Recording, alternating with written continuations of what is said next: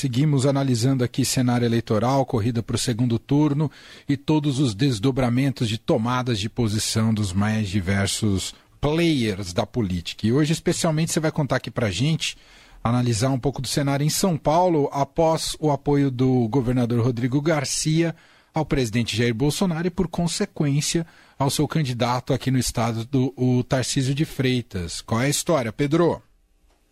Pois é, o governador é, Rodrigo Garcia não consultou o PSDB, decidiu fazer, decidiu declarar o apoio incondicional ao Tarcísio e também ao presidente Jair Bolsonaro depois de uma reunião com o presidente do PP, Ciro Nogueira. Isso depois do Tarcísio Nogueira, do Tarcísio de Freitas ter dito numa entrevista com jornalistas que não gostaria de estar no mesmo palanque que o PSDB.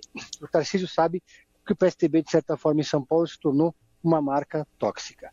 Eu estive hoje com o Tarcísio, fiz uma entrevista que sai amanhã no Estadão e posso antecipar para vocês que o Tarcísio disse que não vai estar no mesmo palanque que o Rodrigo Garcia. Porém, de uma forma pragmática, todos os prefeitos do PSTB e todos os prefeitos que eram da base do Rodrigo Garcia já migraram de forma entusiasmada para o Tarcísio de Freitas por uma questão muito simples, chamada expectativa de poder. É muito provável que um eventual governo Tarcísio mantenha algumas posições, vamos falar o português bem claro, alguns cargos do PSTB no Estado e mantenha fluindo a máquina nessa relação com os prefeitos. Agora, se era esperado que o Tarcísio de Freitas, que o, Gar que o Garcia e o PSDB de São Paulo apoiassem o Tarcísio, muita gente se surpreendeu com o apoio que se estendeu ao Bolsonaro.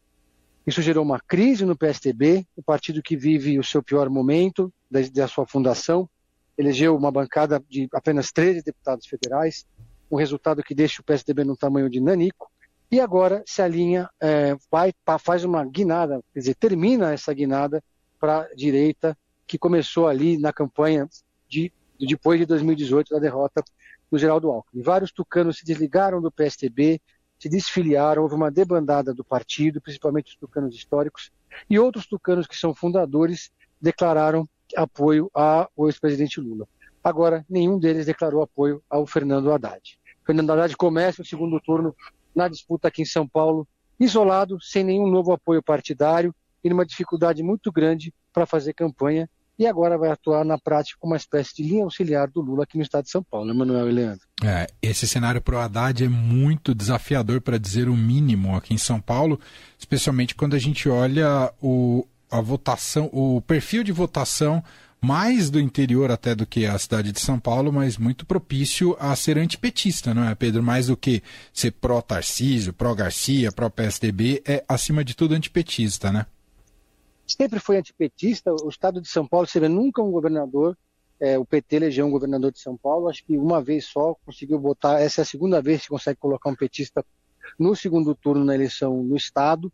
E só que durante todos esses 28 anos de PSDB no estado, o PSDB ocupou esse espaço. É um partido de centro, de centro para direita, digamos assim, mas que ocupava essa lacuna, essa, essa, esse espaço de, de representar o antipetismo.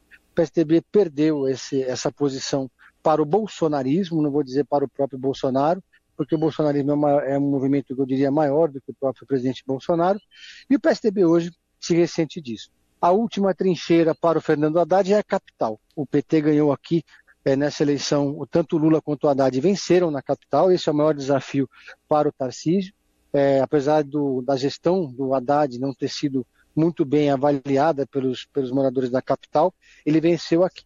Então vai, vai haver uma, uma disputa especial aqui na, na capital para virar esses votos. Eu conversei com o Tarcísio sobre isso e a leitura dele é que a capital tem uma, uma, uma votação que é muito cíclica. Uma hora ganha a esquerda, uma hora ganha a direita, uma hora ganha o Maluf, uma hora ganha o Pito, depois o Haddad, Erundina.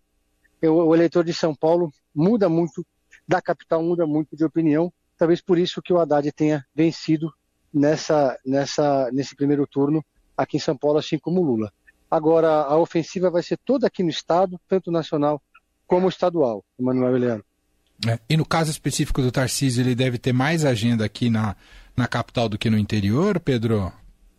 Olha, vai ter muita agenda na capital e na, na, na aqui na, na, na, grande São Paulo, na região do ABC, no entorno também, mas também não pode descuidar do interior, que é onde está a grande peça de resistência dele, né?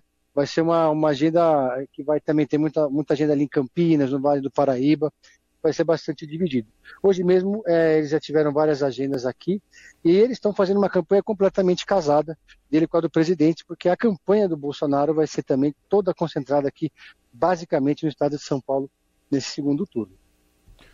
Muito bem, Pedro Venceslau, repórter de política do Estadão. Essa entrevista então sai amanhã no Estadão completa, né, Pedro?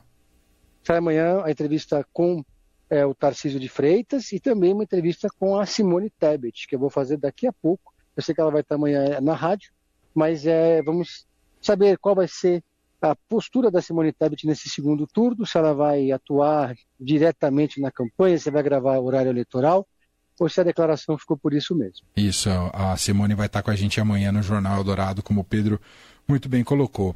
E para fechar, Pedro, uh, queria aquele seu destaque de sempre do Pedro em série.